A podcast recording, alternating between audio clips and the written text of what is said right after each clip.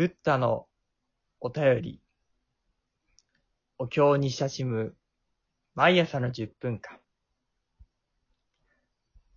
こんにちは。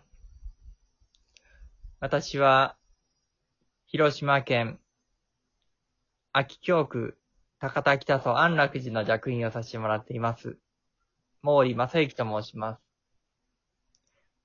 このラジオでは、月曜から土曜日にかけて、上部三部教の原文、書き下し文、現代語訳と、じゅんぐりじゅんぐりと、えー、拝読させていただいているんですけれども、日曜日は、小出陽子さんに聞き手になっていただきまして、自由に、なぜ今お経なのか、そんなところで、語らせてもらっています。それでは、小出さん、よろしくお願いします。よろしくお願いします。お願いします。はい。えー前回ね、あのーまあ、お経、お経の中に、えーまあ、お釈迦様のこう、嘆きというか、うん。まあ、ある意味ちょっと厳しい言葉だなっていうね、うん。あの、部分もあるんですよっていうお話を聞かせていただいてね。うんうん。まあ、そこにこう、私たち人間がこう、覚悟を問われるというか、う。うん。ん、ああ、こ、ね、お経を聞いて、ああ、お浄土ってこんな素晴らしいところなんだ、美しいところなんだって言ってね、こう、心地いい気分になるところもあるけれども、うん。それだけじゃないっていうね、うん。必ずこう、ぐさっとくるような、うん。何かこう、問われるような、こちら側の覚悟を問われるような部分もあるんだっていうようなね、お話を聞かせていただいて、うん。まあ、それでね、私の方で思い出したのが、あのー私ね、えー今から4年前にですね、えー角川から教えてお坊さん悟りって何ですかっていうね、まあ、うんインタビュー本をね、出させていただいてるんですけれども、あの、うん6人のね、あの、宗派の違ったお坊さんにお話を伺わせていただいて、うん。うん、あのーまあ、私との対話形式でね、あうんの悟りって何ですかっていうところをテーマにね、えーお話をさせていただいた、あの、原稿をね、えー収録してるんですけれども、うんえーその中にね、えー浄土真宗本願寺派の釈徹宗先生うん。も、えーご協力をいただいたんですね。うん。で、まあ私との対話の中で、まあ釈先生がね、結構びっくりするようなことをおっしゃっていて、まあ当時の私はすごくそこがショックだったんですけれども、あの、その部分ね、今ちょっと読ませていただきますね。はい。教えてお坊さん悟りって何ですかのね、えー書籍バージョンの185ページですね。ちょっと読んでみますね。昔から仏法は邪魔になるまで聞けという信玄があります。真摯に仏法を聴聞したら常に自分のあり方が問われることになる。だからこれだったら聞く前の方が楽だと仏法が邪魔になる。そこまで聴聞するということです。毒にも薬にもならないようなものじゃないんですよね、仏法って。っていうね。この発言はね、なかなか4年前の私にとってすごくこうショッキングというか、うん。あーっていうね、それこそ、ね、私なんかはこう、ね、仏教に触れていけばどんどんどんどんこう苦しみがね、あのうん取り除かれていくんだろうと。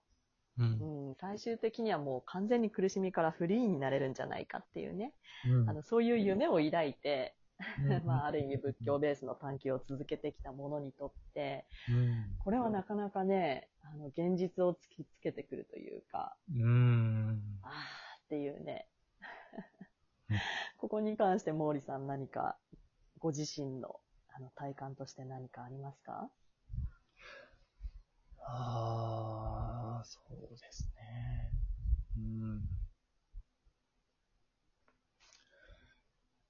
やっぱり、改めてこの、先ほど読まし、読んでいただいたところ、すごいことだなということを感じていまして、うーん。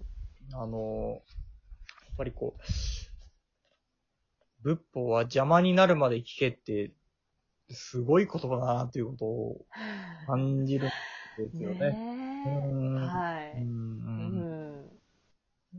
なんかそこには、こう、ほのぼのとお弔問みたいなところとはちょっと、また異質な空気いやというか。、全く異質ですね。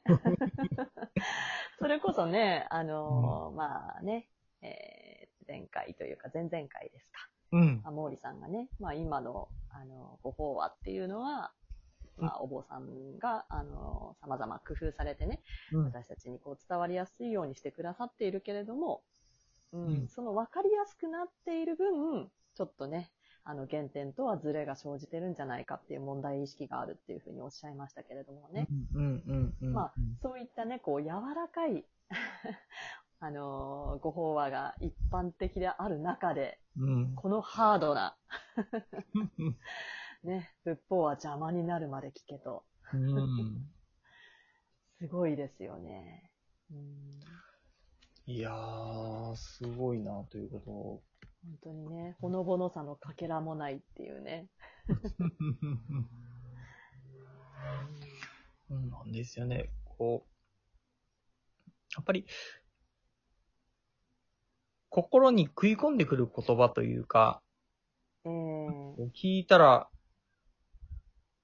忘れられなくなってしまうようなええ言葉というか、えーそことの出会いが、何か、一つ、あお、お弔問と言ったらいいのか、文法と言ったらいいかわからないですけど、一つええキーワードになるんじゃないかなという思いが少しあっあて、ー確かに、それってこう、必ずしも自分にとって、こう、気持ちいいものじゃないかもしれないですよね。うん。むしろこう、痛みを伴うというか、うん。何かこう、ぐさっと、鋭角に切り込んでくるというか、うん。そちらの方が確かに、なんというか、あの、今見ている世界にひびを入れる、うん。一撃になり得るような感じはしますね。うん。うん。そうなんですよね。こう、あ僕自身の場合ですけれども、ええあのーえもう亡くなられたんで、あの、松井五郎という先生えーでしたけどね、えはい。あのーえある弔問の席で、ええこんなことをおっしゃるんですよ、こう。仏法を聞かない生き方っていうのは無責任な生き方やっていうふうに言われたんですよ。僕、その、えびえっくりして。ええええええこ私もで言うのかというか、うん。えええここまで言うのかというふうにですね、びっくりしええて、えええ。言葉が、どうしてだろう。どうしてそこまでそんなことを言うてしまうんだろうっていうふうに、うん。あとですね、ちょっと思ってみたりしてたんです。うん。えええええええで、そこを見てみるに、これは、あの、それからその、松井先生に直接聞いたわけではないので、これはそこから私なりの、あの、回答ですけれども、一つはこう、命をどう見るのかというところが、一つ仏教における大きななんか視点な気がするんですよね。うん。うーん。命をどう見るのか。あ、そうなんです。うんうん。そこにはこう、人間だけではない、あらゆるものよっていう視点が備わっていて、ああ、うんはい。ええええすごいことなんですよね。こう、ある意味、現実世界というか、その、一般の常識とは逆行してしまうような生命感があったりするんですよね。変な言い方でも、うん、あの、例えばこう、何でも食べるのはいいことだとかですね。えええなんかそういうところじゃなくてこう、仏教ってやっぱりこう、どんな生物であっても、動物であろうと虫であっても、やっぱり一つの命として見ていくところがそうですね。あるんですね。うん。うん。そこにして、その視点で見ていってしまうと、うん。仏教を聞くっていうのはそこにこう、残儀の心というか、恥ずかしいと言いますか、こあ恐ろしいというか、そういう思いを抱かずにいられないようなところがあるんですよ。はい。はい。うん。で、それがこううん仏教の出発点だったりもするんですよね。うん、うん、うん、うん、うん。残義ってこう、残は天に恥ず、義は自らに恥ずっていうふうに言うけど、あの、え恥じる、自らのあり方を恥じるっていう、そーんな、はいあの意味があるんです。うんえー、えー、えー、えー、えー。そうした中で、例えばこう、まあ、生き物を、食べ物としか言わないけれど、殺して、肉として食べているという、うん。なんかそういうところがあったり、すると思うんです。ここは、こう、普段生活、一般でね、生活していたら、見向きもしないようなところだと思うんですよ。こんなとこいちいちね、見ていたら、こう、どうやって生きていくんだ、みたいなことにそうですね。